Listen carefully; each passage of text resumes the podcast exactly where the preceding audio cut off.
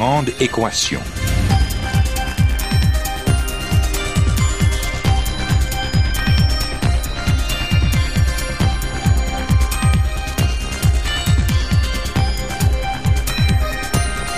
Ici Normand Mousseau, bienvenue à La Grande Équation, votre rendez-vous hebdomadaire avec la science. Cette semaine, le prix Nobel de physique 2015, l'oscillation des neutrinos.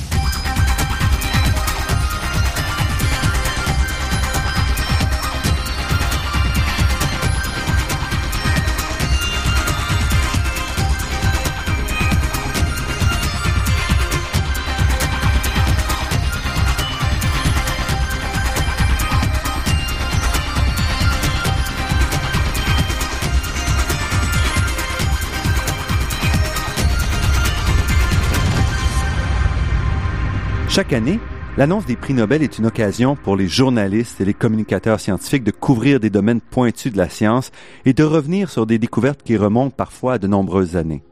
À la grande équation, nous n'échappons pas à cette tendance, bien sûr.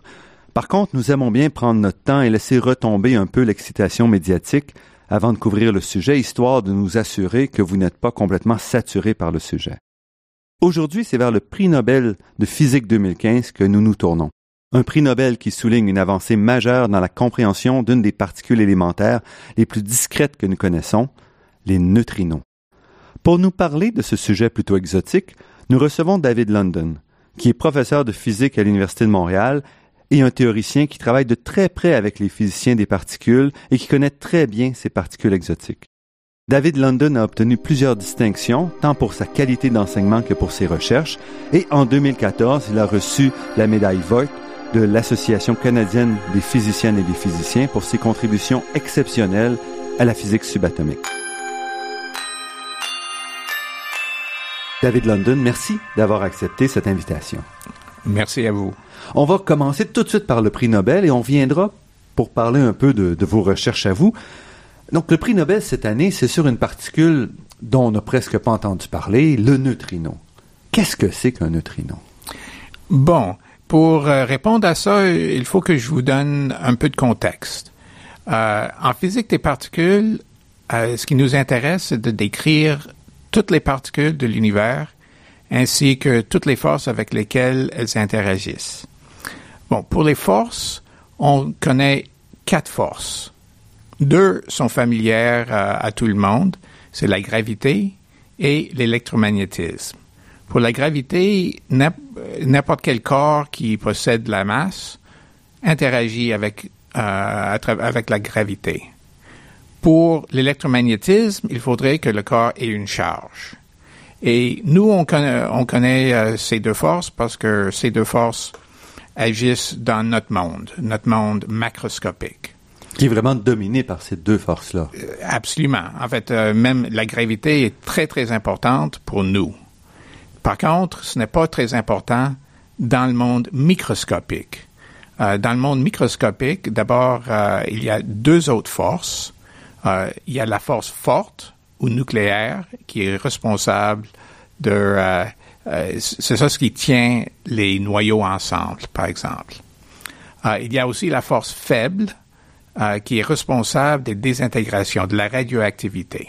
Parce que, par exemple, les noyaux des atomes sont composés de plusieurs particules chargées positivement, les protons, et s'il n'y avait pas cette force euh, nucléaire forte, ces protons-là se repousseraient et on ne pourrait pas créer les éléments qui forment la matière autour de nous. C'est exactement ça. Il, doit, il doit y avoir une force qui est plus forte que l'électromagnétisme. L'électromagnétisme répulserait les protons, euh, mais la force forte les tient ensemble.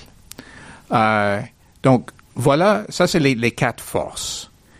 Pour ce qui est des particules, tout le monde connaît les protons, les neutrons et les électrons. Ce sont des particules qui forment des, euh, des atomes. Les protons et les, neutrons, ça forme des noyaux.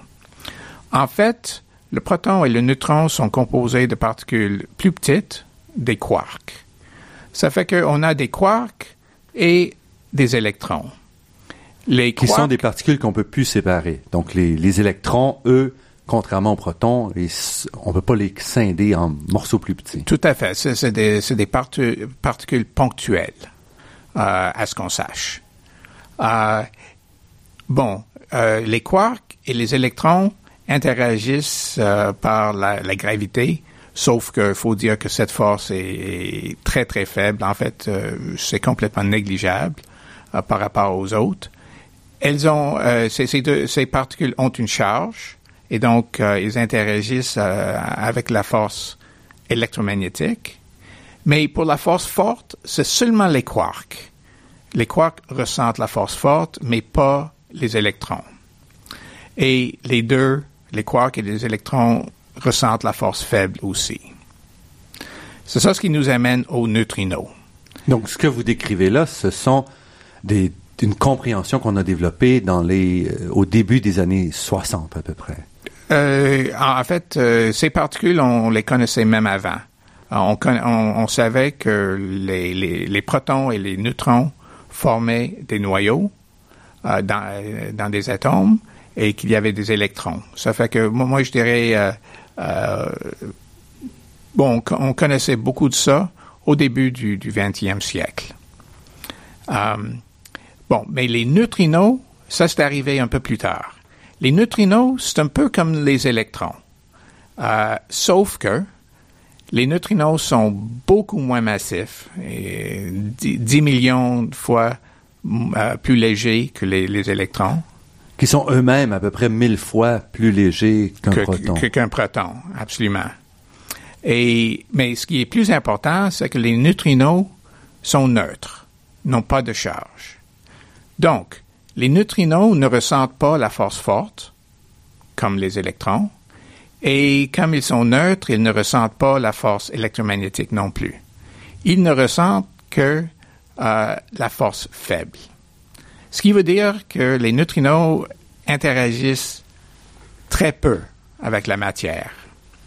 Alors, euh, juste pour vous donner une idée de combien très peu, il y a 65 milliards de neutrinos qui passent à travers euh, un centimètre euh, carré d'objets sur la Terre par seconde. Ça veut dire qu'il y a beaucoup de neutrinos qui passent à travers nos corps tout le temps, tout le temps, constamment. Et, et c'est dangereux? Euh, non, et je, je, vais vous expliquer. Est-ce qu'un neutrino peut interagir avec le corps? Oui. Et ça se fait à peu près une fois par année. Un neutrino interagit dans le corps euh, une fois par année et ça cause aucun problème pour, le, pour la santé. Donc, on est essentiellement transparent aux neutrinos. Euh, pas juste nous, mais en fait, toute la matière est transparente aux neutrinos. Les neutrinos passent à travers tout.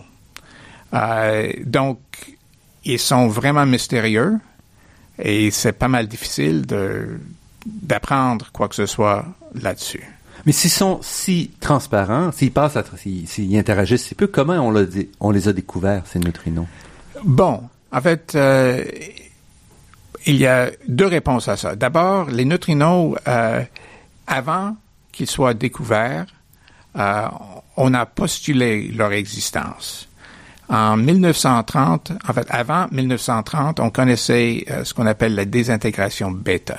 Ça, c'est une désintégration d'un noyau, euh, d'un élément à un autre élément, plus un électron. À ce moment-là, euh, les électrons s'appelaient des particules bêta. Alors donc, juste par exemple, on, on, on a observé carbone 6 qui se changeait en azote 7 plus un électron. Ça, c'est juste un exemple d'une désintégration bêta. Et ça, ça, ça a été observé. Mais ce qu'on a constaté, c'est que l'énergie et l'impulsion n'étaient pas conservées dans les désintégrations bêta. Ce qui viole les, lois fondamentales. Les, les, les, les, lois de Newton. Ça fait que tout, euh, tout, euh, tout processus qu'on observe conserve l'énergie et conserve l'impulsion. Donc, euh, en 1930, euh, Wolfgang Pauli, un, physicien allemand, a, a postulé l'existence d'une nouvelle particule, une particule neutre qui était émise euh, en même temps, une particule neutre qu'il appelait le neutron. Et ça, c'est avant que le neutron soit découvert. Et quelques années plus tard, James Chadwick a découvert ce qu'on connaît maintenant comme le neutron et il l'appelait le neutron. Donc on avait deux particules nommées le neutron. Alors, donc c'était juste un, peu plus tard que le physicien Enrico Fermi, euh, dans un, un, congrès, dans un séminaire, il a, il a parlé de la particule émise dans les désintégrations bêta comme étant un neutrino, un petit neutre. C'est un, un, nom à peu près italien. euh, et donc, à partir de ça, c'est devenu le, le neutrino.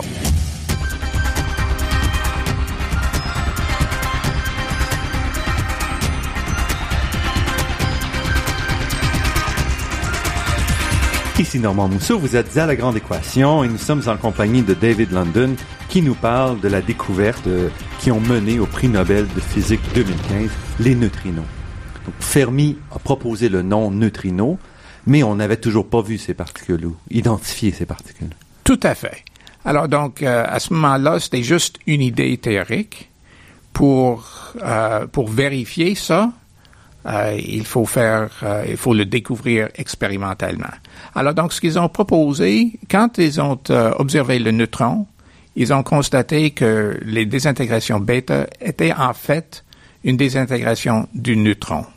Donc, le neutron se transforme en proton, électron et antineutrino. Et ils se sont dit, oh, peut-être on peut inverser le processus pour euh, découvrir un neutrino, pour constater que cette particule est bel et bien vraie. Alors donc, en 56, euh, l'expérience euh, Rhines-Cowan, euh, ce qu'ils ont fait, ils ont pris un antineutrino venant d'un euh, d'un réacteur et c'est euh, il y avait un faisceau de ces, ces antineutrinos qui ont interagi avec des protons et en général, ça passe à travers, mais de temps en temps, il y a une interaction et ils ont observé que quand l'antineutrino frappait un neutron, de temps en temps, ça, ça, produisait un proton et un électron. Et ça, ça a été observé et ça démontre qu'il y avait bel et bien un neutrino qui entrait et donc ça, ça démontrait l'existence d'un neutrino. Et cette expérience valait le, le prix Nobel euh, plusieurs années plus tard. Donc, on peut dire que ça fait à peu près 60 ans qu'on qu connaît l'existence vraiment euh, du neutrino. Absolument. C'est ça. On, on, sait que ça existe, mais, mais on connaît assez peu mm -hmm. sur ses propriétés. Et assez rapidement, on a identifié qu'il y avait plusieurs classes de neutrinos correspondant à ce qu'on appelle les classes des leptons, euh, donc les électrons et euh, tout à fait. Ça fait que moi j'ai dit euh, tantôt qu'on connaissait le, les quarks et l'électron.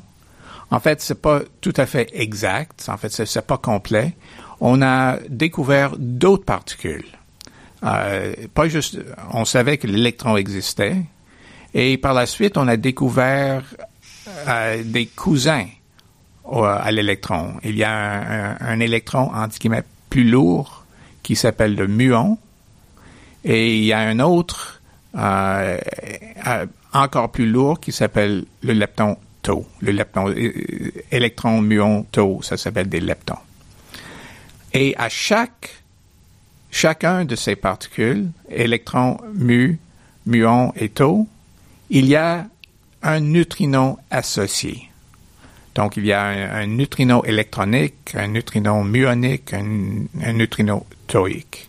Et ça, c'est une grande famille et ça devient un peu une soupe à l'alphabet, mais c'est essentiel pour comprendre la, le prix Nobel de, de cette année. Euh, tout à fait. On n'est pas arrivé euh, exactement à ça, mais pour tout ce qu'on sait juste maintenant, c'est qu'il existe trois neutrinos. Et, et, et euh, l'électron, le neutrino électronique est le plus commun, mais il existe ces deux autres. Et pendant longtemps, le débat était de savoir est-ce que ces, électro ces neutrinos ont une masse ou est-ce que ce sont des, des particules sans masse? Euh, tout à fait. Euh, pour... Tout ça, ça vient ensemble mm -hmm. avec, euh, avec euh, le prix Nobel de, de cette année. Euh, bon, j'explique un peu. D'abord, ça, ça, nous amène au problème des neutrinos solaires. Euh, le, le, Soleil est un grand réacteur nucléaire faisant euh, des, des, processus de fusion constamment, émettant toutes sortes de particules, dont, dont la lumière. Et on a développé un, un, modèle pour décrire le Soleil. Ça s'appelle le modèle standard solaire. Et dans le modèle standard solaire, on a calculé, on a pu calculer toutes sortes de choses. Ce modèle a été vérifié à, plusieurs reprises. Et euh, dans ces processus nucléaires, il y a des neutrinos qui sont émis. Et ça fait que le, le, le modèle standard solaire prédit un taux de neutrinos émis du, euh, du Soleil. Donc, un, on, ça fait que on s'attend à un certain taux de neutrinos arrivant sur la Terre. Alors, dans les années 60, euh, ils ont essayé de mesurer ce taux pour confirmer que, euh, que c'était, vraiment vrai, ce que la prédiction de, du modèle. Et euh, c'était Ray Davis euh, qui a développé une expérience, euh, c'était à South Dakota. C'était dans une mine. Et ils ont mis l'expérience dans une mine parce que la roche, ça empêchait toutes les, tous les rayons, rayons cosmiques qui pourraient donner un bruit de fond. Parce qu'en fait, ce qu'on fait, c'est qu'on veut voir une collision entre un neutrino et une particule. Et s'il y a plein d'autres collisions qui se produisent en même temps, c'est extrêmement difficile d'identifier euh, celle qui vient du neutrino. C'est ça. Ça fait qu'on met l'expérience dans la mine, la roche bloque tout, sauf les neutrinos qui passent à travers euh, toute la, la matière. Terre au complet. La Terre au complet, c'est ça. Alors donc, euh, dans, ce, dans cette, expérience, ça s'appelle l'expérience Homestake, euh, euh, ils avaient un grand bassin de, euh, de chlore et euh, c'était juste un détersif rempli de, de, de, chlore. Et les électrons, excuse, les neutrinos passaient à travers toute la roche, entraient dans le bassin et de temps en temps interagissaient avec le chlore, produisant un électron. Alors donc après quelques années, parce que les collisions sont pas mal rares, après quelques années, ils ont pu mesurer combien de neutrinos arrivent sur la Terre. Et ils ont constaté que c'était juste un tiers euh, du taux prédit par le modèle standard solaire. Ici Normand Mousseau, vous êtes à la grande équation sur les ondes de Radio VM et nous sommes en compagnie de David London, professeur de physique à l'Université de Montréal, qui nous parle de neutrinos et du prix Nobel de physique 2015. On a donc vu qu'il nous manquait des neutrinos dans les années 60 dans cette euh, célèbre expérience euh, au Dakota du Sud. C'est ça. Et, et, en fait, euh, cette expérience a aussi valu un prix Nobel plusieurs années plus tard. Mais donc, c'était ça la, la, la, grande question. Ça, c'était le, le, problème des neutrinos solaires. Ça, c'était dans les années 60. Alors, comment expliquer qu'il manque les, les, deux tiers des neutrinos? C'est ça. Alors, donc, d'abord, ils ont essayé de modifier le modèle standard solaire et ça, ça a échoué. Le modèle standard solaire a été vérifié. Donc, ça, c'était, c'était correct. Alors, donc, ce qui se passe, c'est qu'ils ont proposé qu'il y avait des neutrinos électroniques qui disparaissaient. Et comment ça? Par les oscillations des neutrinos. Pour expliquer ça, encore une fois, je, donne un, peu de contexte. Euh, j'ai dit au tout tout début que le, but euh, de la physique des particules, c'est de décrire toutes les particules et toutes les forces. Et on a réussi en partie. On a, on a, euh, on a pu décrire la force, for euh, la, force faible et la force électromagnétique dans un, une théorie mathématique qui s'appelle le modèle standard. Et donc, le modèle standard, ça a été vérifié à plusieurs reprises, c'est correct. Dans le modèle standard, par contre, les neutrinos sont sans masse. Et bon, ça fait qu'il n'y a pas de masse pour les neutrinos dans le modèle standard. En 57, euh, Pontecorvo, un Italien qui travaillait pendant un certain temps à l'Université de Montréal. Euh, il a dit, si les neutrinos possèdent une masse, il peut y avoir oscillation entre un neutrino électronique et les autres, les, autres saveurs, on les appelle des saveurs, les autres saveurs de neutrinos, en nu mu ou nu tau. Alors, qu'est-ce que ça veut dire oscillation euh, au juste? Euh, D'abord, l'effet est un effet quantique, un effet de la mécanique quantique. Euh, c'est quelque chose relié à la dualité onde-particule. Le, fait que chaque particule est aussi une onde. Mais il, il, y a un exemple classique de comment ça se fait, cette oscillation. Mettons qu'on a deux pendules. Deux pendules reliées par un ressort très faible. Euh, et ça fait que l'expérimentateur, il fait basculer le premier pendule. Le deuxième est au repos. Alors donc le, premier euh, pendule bascule et petit à petit, à cause du ressort, l'autre pendule commence lentement à basculer. Donc l'énergie est transférée du premier au deuxième. Et si on attend encore plus longtemps, éventuellement, éventuellement le deuxième pendule va, va, va, basculer beaucoup. Et en fait, il va arriver que toute l'énergie est transférée au deuxième. Et le premier va être au repos. Et le deuxième, ça va basculer complètement. Donc, on va transférer l'énergie. Donc, le pendule 1 va bouger à un moment donné, ensuite ce sera 2 et 1 et on va transférer comme ça. Exactement, exactement. Ça fait que c'est ça ce que c'est ça c'est une oscillation. Ça fait que le, neutrino électronique peut osciller de cette façon euh, en un neutrino muonique et retourner. Et en fait, dans le cas des neutrinos, euh, euh, il y a trois neutrinos, le nu E, le, euh, le, neutrino électronique, muonique et toïque. Alors donc il y a une, oscillation en trois mhm. espèces. Et comme ce qu'on mesure sur la Terre dans ces expériences-là, c'est seulement le neutrino électronique, si celui-ci a oscillé, s'est transformé dans une autre saveur, dans un neutrino muonique ou, ou tau, on ne pourra pas le mesurer. Donc, il, va, il sera invisible complètement. C'est exact. Toutes les expériences qui, qui mesurent les, euh, les neutrinos ne, euh, ne, sont sensibles qu'aux neutrinos électroniques.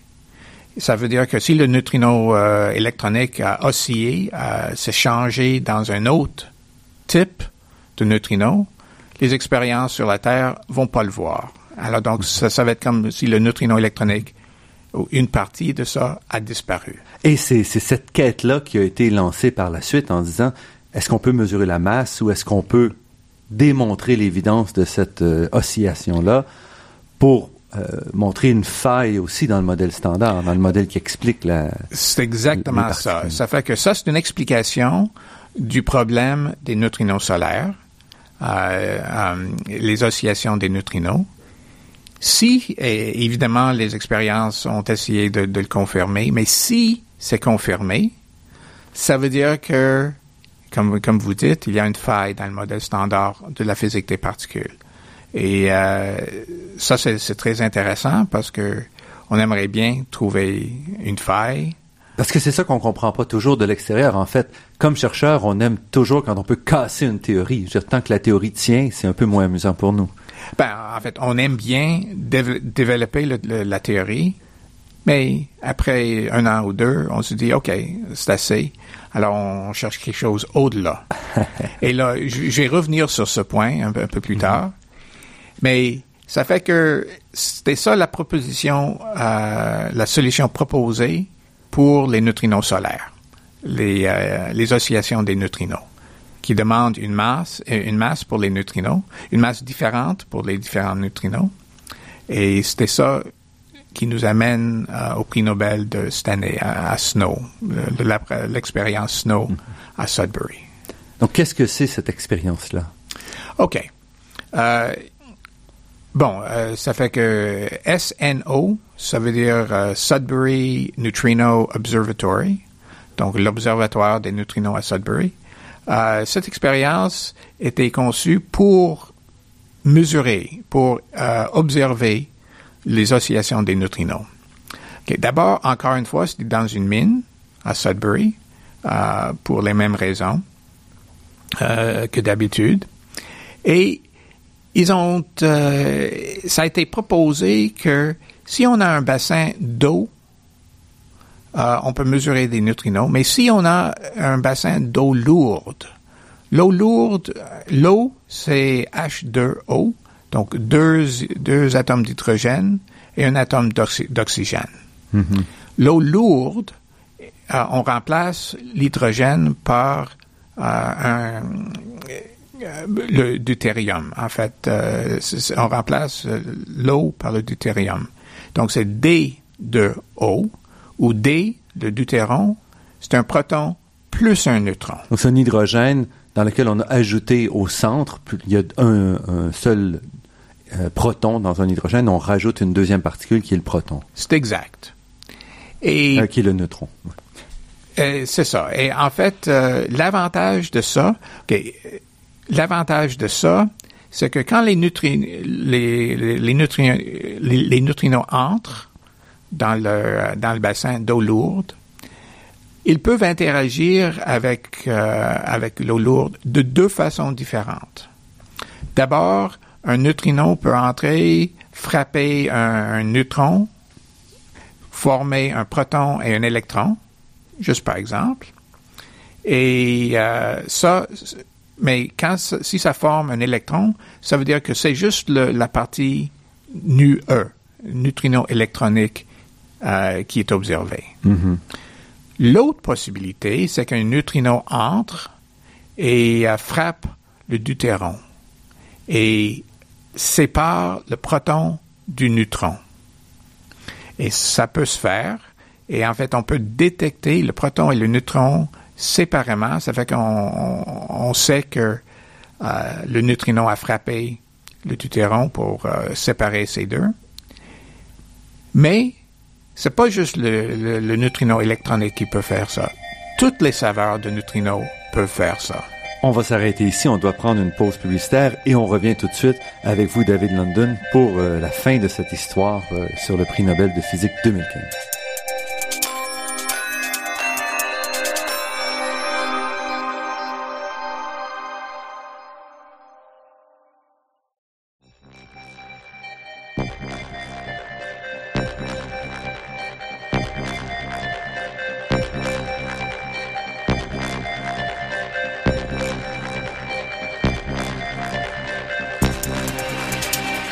Ici Normand Mousseau, vous êtes à La Grande Équation et nous parlons aujourd'hui du prix Nobel de physique 2015 en compagnie de David London, professeur de physique à l'Université de Montréal, un théoricien qui s'intéresse de près à ces questions.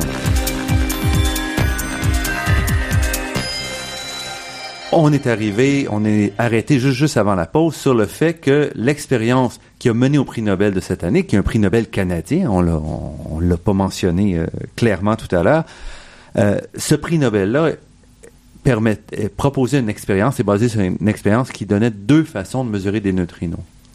C'est ça. Ça fait que, euh, comme il y a deux façons de mesurer les neutrinos, il y a une façon qui est sensible juste aux neutrinos électroniques, et la deuxième façon est sensible à toutes les saveurs, toutes les euh, les, les, neutrinos, neutrinos électroniques, muoniques et toïques. Et euh, ça fait que ça, ça a été mesuré. D'ailleurs, j'ai juste vous dire que l'eau lourde est très dispendieux. Et ça fait que euh, l'expérience Snow n'avait pas l'argent pour ça. Cependant, euh, l'Association euh, canadienne nucléaire euh, le, réacteur CANDU, le euh, Canadian euh, Deuteron Reactor. de toute façon, eux autres, ils utilisaient l'eau lourde. Donc, les réacteurs, c'est la technologie d'énergie nucléaire des, des, réacteurs nucléaires canadiens. C'est une technologie qui est basée sur l'eau lourde. Exactement. Alors, je ne sais pas, en fait, j'aurais aimé entendre toutes les négociations, mais finalement, euh, Candu s'est mis d'accord de prêter l'eau lourde qu'ils avaient en réserve. Qu'ils avaient en réserve d'une valeur de 300 millions de dollars à, Snow pour faire cette expérience. évidemment, à la fin de l'expérience, ça a été rendu à Candu à la dernière gouttelette. De toute façon, ça fait qu'ils ont fait cette expérience et ils ont mesuré les neutrinos de ces deux façons. Et ce qui a été observé, c'est que euh, euh, le rapport des taux neutrinos électroniques versus électronique plus mu plus taux était un tiers. Donc, d'abord, ça a confirmé que euh, ce que Ray Davis avait trouvé plusieurs années avant, et ça, ça fait que la somme des deux, le nu E plus nu mu plus nu tau, était en accord avec le modèle standard solaire. Mais ça démontrait sans aucun doute que les, les neutrinos oscillent entre le nu E, le nu mu et le nu tau. Et donc, cette oscillation, ça a valu évidemment le prix Nobel de, de cette année. Le prix Nobel, donc, qui a été donné à un chercheur canadien. C'est ça. Le, directeur de SNOW s'appelle Art McDonald. C'est un, un professeur euh, à Queen's University. Et comme j'ai dit, il était le directeur euh, pendant, pendant tout ce temps. Snow a commencé en 89 euh, et a commencé à, à, prendre des données en quoi, en 60, excuse, en, en 98, quelque chose comme ça. Et les, la découverte a été publiée en 2000, euh, 2001. Et Art McDonald était le, directeur tout le long et c'est lui qui a partagé le prix Nobel de cette année. Et c'est, on voit que ces mesures-là, ces expériences-là sont des expériences immenses. Donc, il y a Art McDonald, mais c'est beaucoup de chercheurs qui doivent travailler ensemble pour monter. Et vous, vous avez mentionné un projet donc d'une douzaine d'années pour arriver à ces, résultats-là. Tout à fait. En fait, il y a, plusieurs euh, institutions euh, impliquées dans Snow. Euh, je me rappelle plus. Euh, Et c'est vraiment donc un, grand prix Nobel canadien. On n'en a pas beaucoup. Il faut quand même. tout à fait. Je pense que c'est le quatrième prix Nobel canadien. donc, et en fait, ça fait que Bon, d'abord, c'est canadien aussi, ça montre mhm. une faille dans le modèle standard, donc euh, ça ouvre toute une voie de, de, recherche euh, en physique des particules. Et vous avez travaillé sur ces questions-là aussi? Un peu. Euh, dans le passé, j'ai travaillé un peu sur les neutrinos. dernièrement, j'ai travaillé sur d'autres choses. Mais toujours dans cette optique-là de dire comment est-ce qu'on peut identifier la faille dans le modèle standard? Parce que c'est vraiment, on se rend pas compte, on a un modèle qu'on a proposé dans les années 60, on a finalisé, si on veut, ce modèle-là dans les années 60. On sait qu'il est incomplet, et vous allez nous en parler un petit peu, mais on avait, on n'a pas réussi à trouver vraiment le levier qui va nous donner la direction pour avancer au-delà de ce modèle-là. C'est tout à fait exact. Euh, en, fait, on a un, autre exemple. nous, on connaît les lois de Newton. Les, lois de Newton qui, qui dit euh, comment les, corps interagissent, euh, comme s'il y a une... Euh, Donc, toute action entraîne une réaction. Par exemple.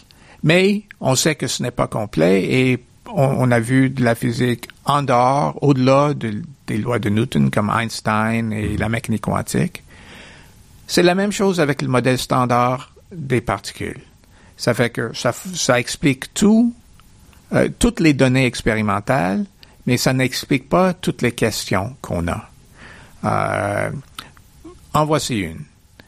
Au début de, l'univers, euh, on sait que l'univers a commencé avec un Big Bang. Euh, le Big Bang a libéré beaucoup d'énergie qui s'est convertie en, en, quantité égale de matière et antimatière. Et donc, il y a une symétrie entre matière et antimatière. Et au début, il y avait autant de, l'un que de l'autre. Mm-hmm. Ce qu'on voit actuellement, ce n'est que la matière. Toute l'antimatière a disparu. Ça fait qu'on dit qu'il y a une brisure de la symétrie entre matière et antimatière. oui, bah, pourquoi? Parce qu'en principe, pour annihiler l'antimatière, il faut qu'elle réagisse avec la matière. Donc, on pourrait imaginer que si on crée autant d'antimatière que de matière, euh, les deux s'annulent et à la fin, il reste plus que l'énergie. Euh, et en fait, et ça se reconvertit mhm. en matière et antimatière. Mhm. Donc, pour euh, pour que l'antimatière disparaisse, il faut qu'il y ait une brisure de la symétrie entre les deux.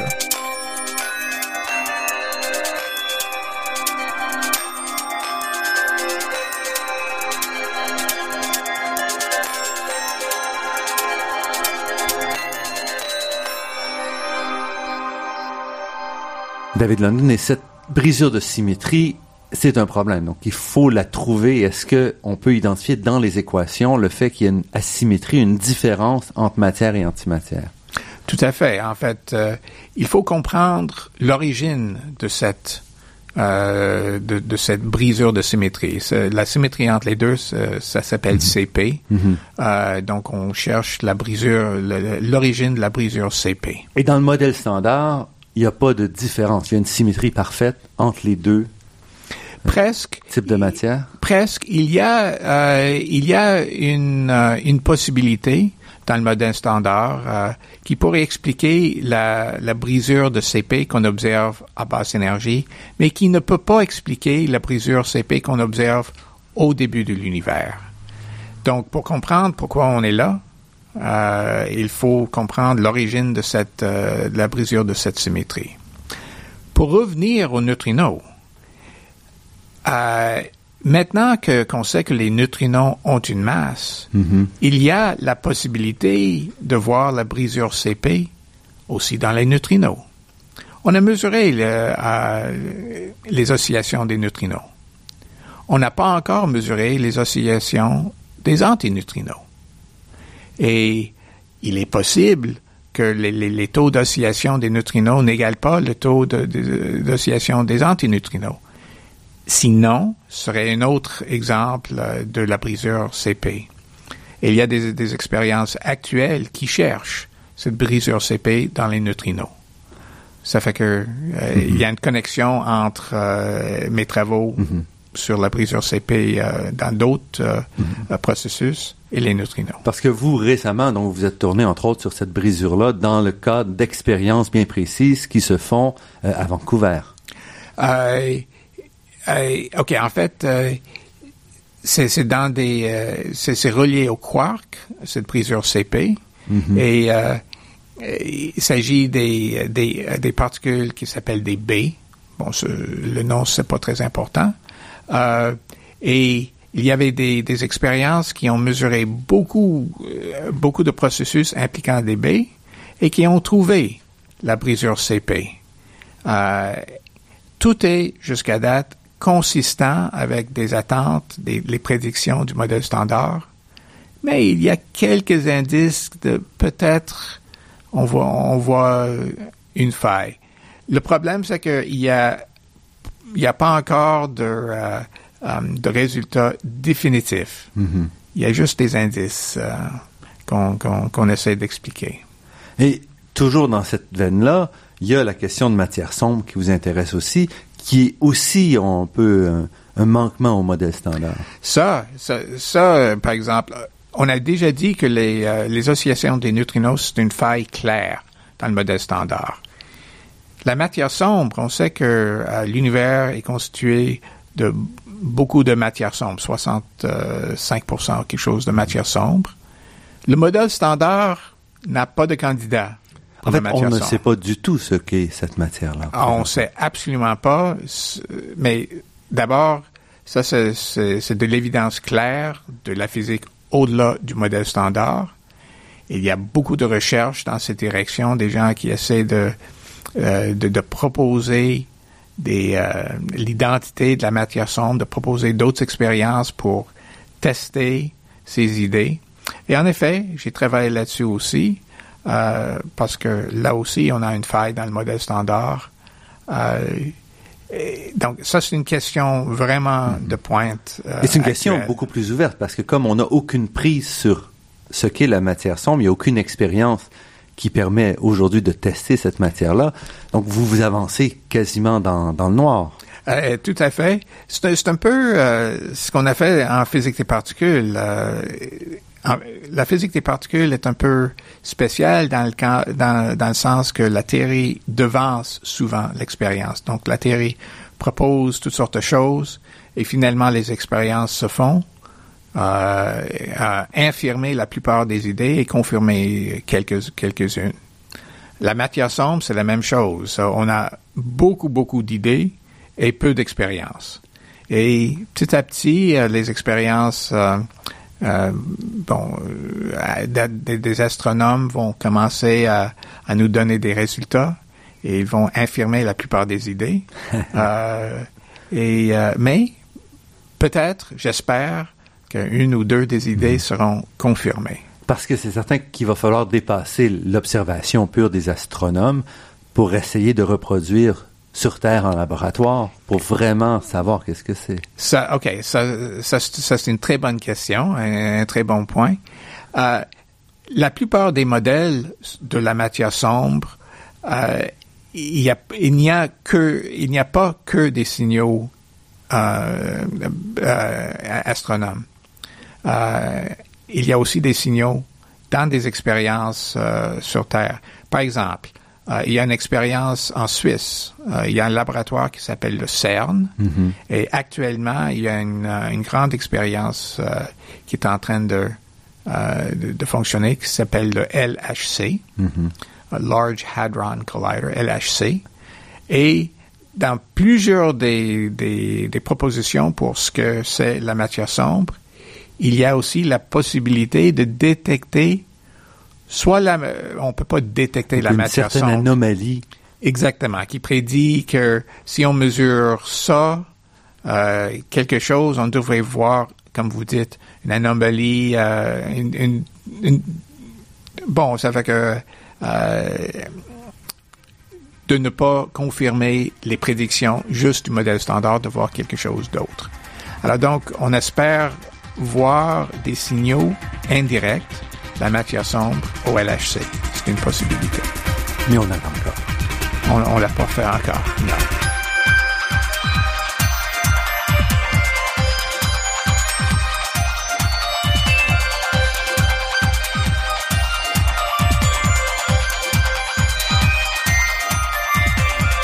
Ici Normand Mousseau, vous êtes à la grande équation sur les ondes de Radio VM et nous sommes en compagnie de David London, professeur de physique à l'Université de Montréal, qui s'intéresse aux particules, euh, à la physique des particules.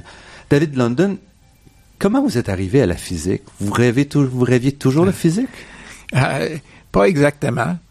Euh, quand j'étais adolescent, j'étais toujours bon en sciences mathématiques, mais je savais pas trop ce que je voulais faire. j'ai fait euh, bon, euh, j'ai fait une année de mon école scolaire euh, à l'école secondaire en Suisse. Mm-hmm. et mon oncle, qui est physicien, expérimentateur en physique des particules, il m'a, il a travaillé au CERN, au CERN à Genève. Et moi, moi, j'étais à Lausanne, qui n'est pas loin. Il y avait une fois qu'il est allé au CERN, alors donc, je l'ai visité. Il m'a montré euh, toutes les machines, tout le CERN. Et comme vous savez, quand on a 16 ans, puis on voit toutes ces choses, on est complètement emballé par euh, tout ce qu'on voit. Alors là, c'est à ce moment-là que j'ai décidé que je voulais faire la physique des particules expérimentales. Bon, ça fait que j'ai commencé en physique expérimentale, euh, en physique des particules, et après un certain temps, j'ai réalisé que c'était pas ça exactement pour moi, mais je voulais faire la physique théorique plutôt mais pas loin des expériences. Mais c'est ça ce qui m'a ce qui m'a amené à la physique des particules mhm. théoriques. Et vous êtes allé à l'université de Chicago pour faire ces études-là? Euh, C'est exact. Et en fait, euh, quand je suis allé à l'université de Chicago, j'avais toujours l'idée de devenir expérimentateur. Et il y a une, grande expérience pas loin qui mhm. s'appelle Fermilab. Alors donc je me suis dit, bon, ok, bon, je pourrais travailler là-bas. Finalement, j'ai pas fait une expérience, mais j'ai visité Fermilab beaucoup. J'ai travaillé, j'ai parlé avec beaucoup de gens là-bas.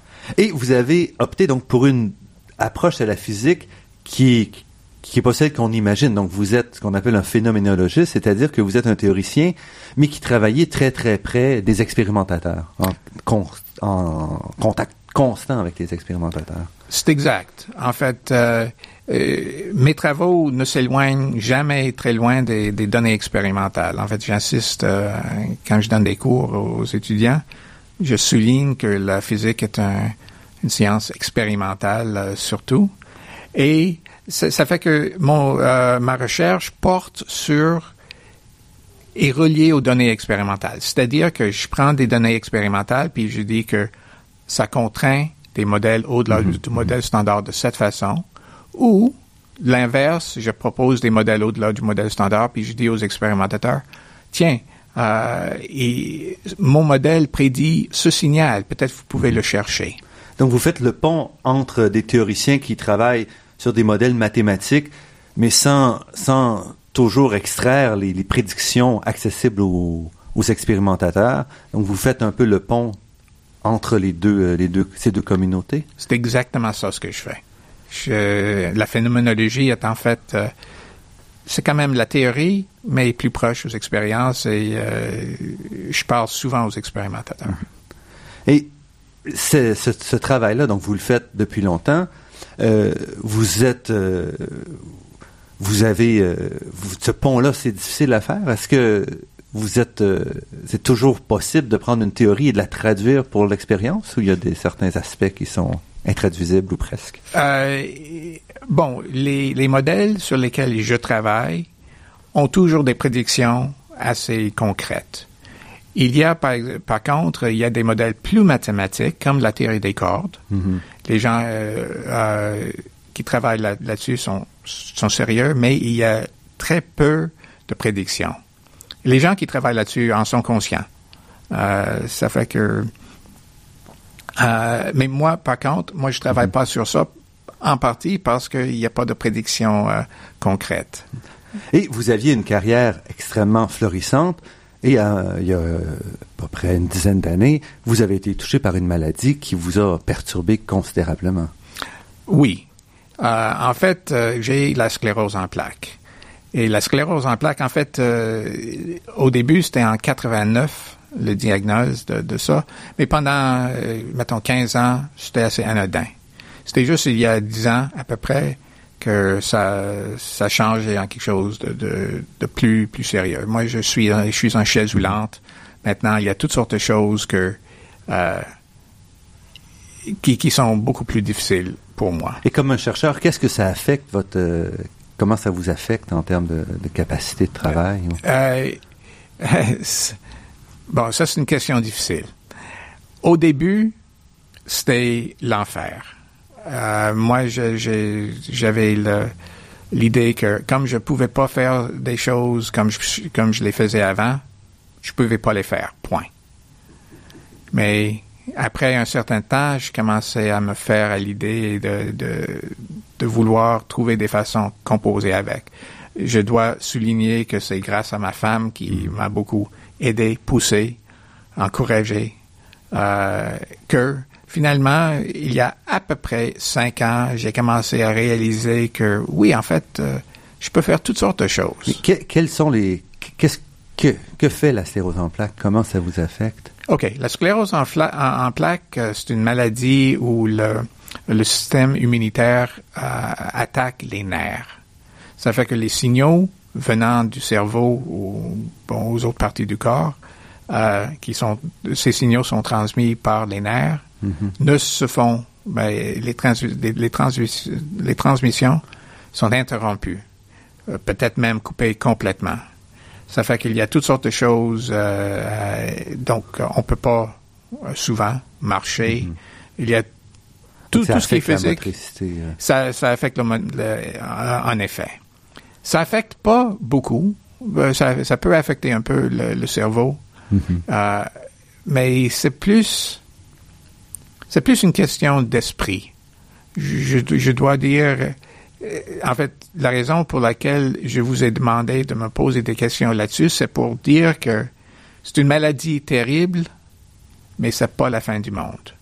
Et si on a l'esprit un peu ouvert et, et si on il y a des façons de faire toutes sortes de choses. Euh, il faut les, les, faire différemment. Il faut les faire. Euh, ça prend plus de temps. Ça prend de l'aide. Euh, juste par exemple, avant, quand je bon, j'allais partout, je, je, donnais des séminaires dans des congrès partout au monde. Avec la sclérose, je pouvais plus donner ça. Ça fait que pendant des années, je donnais plus de plus de séminaires dans des dans des conférences. Puis, ce, qui est, ce qui est un problème. Ce qui est un problème. Parce que vous perdez votre visibilité, puis... Euh, c'est ça, en fait. Euh, puis euh, si je travaille sur quelque chose, je veux le promouvoir. Mhm, mhm. Et je le faisais pas. Puis il y a à peu près cinq ans, ma femme m'a dit, écoute, tu sais, tu peux encore faire des séminaires. maintenant, on a la technologie. Alors donc, euh, je me suis dit, OK, bon, je vais voir si c'est possible de donner des séminaires à distance avec Skype ou euh, mhm. des téléconférences, quelque chose comme ça. Là, j'ai découvert que les expérimentateurs l'avaient fait depuis des, années, mais pas moi. Alors donc, euh, j'ai commencé la première fois il y a, mettons, cinq ans, quatre, cinq ans, et ça a fonctionné. Et maintenant, je donne trois, quatre séminaires par, par, par année. Alors, ça, c'est un exemple de des, choses qu'on peut faire. Mm-hmm. Donc, c'est possible. Il faut juste changer un peu l'idée. Donc, il faut, c'est une approche à, à, notre quotidien, finalement, qu'il faut adapter. Euh. Euh, tout à fait. Et la façon que je le dis, ça a l'air simple, mais ce n'est pas. Je, je, je, je, constate, je, sais bien, ce n'est pas simple. Donc, ça vous a pris cinq ans à peu près pour vous réorganiser et voir comment vous pouvez continuer. Exactement, de, de, composer, de se faire à l'idée que, bon, c'est comme ça, et de trouver de nouvelles façons. Mm-hmm. Et, mais maintenant, maintenant, honnêtement, ça m'affecte peu. C'est-à-dire, ma recherche, euh, ma recherche, ça, ça change pas. Je donne des cours, j'ai des étudiants gradués, euh, je participe à des comités euh, au département. Donc, c'est possible, mais il faut juste avoir l'esprit ouvert pour faire ces choses. C'est possible. donc là, vous avez retrouvé euh, votre capacité malgré la maladie. Ou est-ce que c'est comme ça que vous le présentez? Donc, malgré ou c'est avec ou comment vous diriez ça? OK, malgré, malgré, mais il faut apprendre à composer avec. Mhm. Il faut apprendre, il faut se faire à l'idée que oui, je peux pas, comme j'ai dit au tout début, on peut pas faire les choses comme on faisait avant. Mhm. Donc mais on peut prendre l'avion et partir, mais il y a des alternatives. Mais on peut les faire. Mhm. On peut les faire. Euh, bon, ma femme et moi, on est allés à Paris. Euh, il faut, euh, on peut pas juste arriver et dire, ok, je vais trouver un hôtel. Il faut faire ça à l'avance. Mais ok. Donc il faut il faut faire des ajustements, mais c'est très possible. Tout le monde, euh, presque tout le monde est prêt à aider. Mm-hmm. Donc, euh, ça, maintenant, ça, j'y pense quasiment pas. Donc, vous pouvez vous reconcentrer sur la physique. Et je voudrais terminer sur ces aspects-là. On a parlé donc du prix Nobel sur les neutrinos, de vos travaux sur euh, le modèle standard. Quels sont vos espoirs de, trouver la, faille, la bonne faille dans le modèle standard? Bon, espoir, euh, c'est une bonne question. Euh, comme je vous ai dit, euh, il y a quelques indices actuels. Est-ce qu'un de ces indices va, va mener à, quelque chose? Je ne sais pas. Il y a plusieurs prédictions théoriques, prédictions c'est trop fort, plusieurs modèles physique au-delà du modèle standard. Par exemple, ce qu'on appelle la supersymétrie. Il y a mhm. toutes sortes de nouvelles particules. Bon, au LHC, ils cherchent ça. Est-ce que, est-ce que je compte sur la supersymétrie ou un modèle précis? Non. Non, je, je, je, je peux pas dire que je, je crois que ce modèle au-delà du modèle standard est vrai. Mais j'espère, j'espère euh, d'ici quelques années même de voir l'observation d'une nouvelle particule, l'observation de quelque chose qui est clairement en dehors du modèle standard et qui pourrait nous indiquer la piste à suivre. Pour l'instant, il y a juste trop de pistes.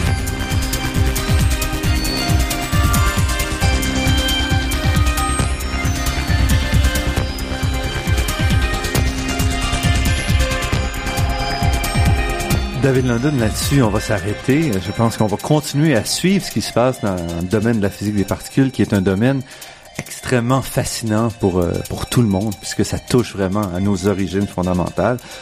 David London, professeur de physique à l'Université de Montréal, théoricien en physique des particules. Je vous remercie beaucoup pour cette entrevue. Merci, Norman. Je remercie Daniel Fortin à la technique et pour la création des thèmes musicaux entendus à l'émission, Marc-André Miron, site Internet et Ginette Beaulieu, productrice déléguée.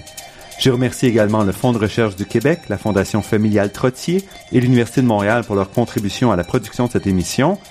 Vous pourrez réentendre cette émission et toutes celles qui vont faire la, série des prix Nobel 2015 en vous rendant sur le site Internet de la Grande Équation. L'émission est également disponible sur la page Université de Montréal de iTunes U. Ici Normand Mousseau. Au nom de toute l'équipe, je vous dis à la semaine prochaine et d'ici là, restez à l'écoute de Radio VM pour découvrir votre monde sous toutes ses facettes.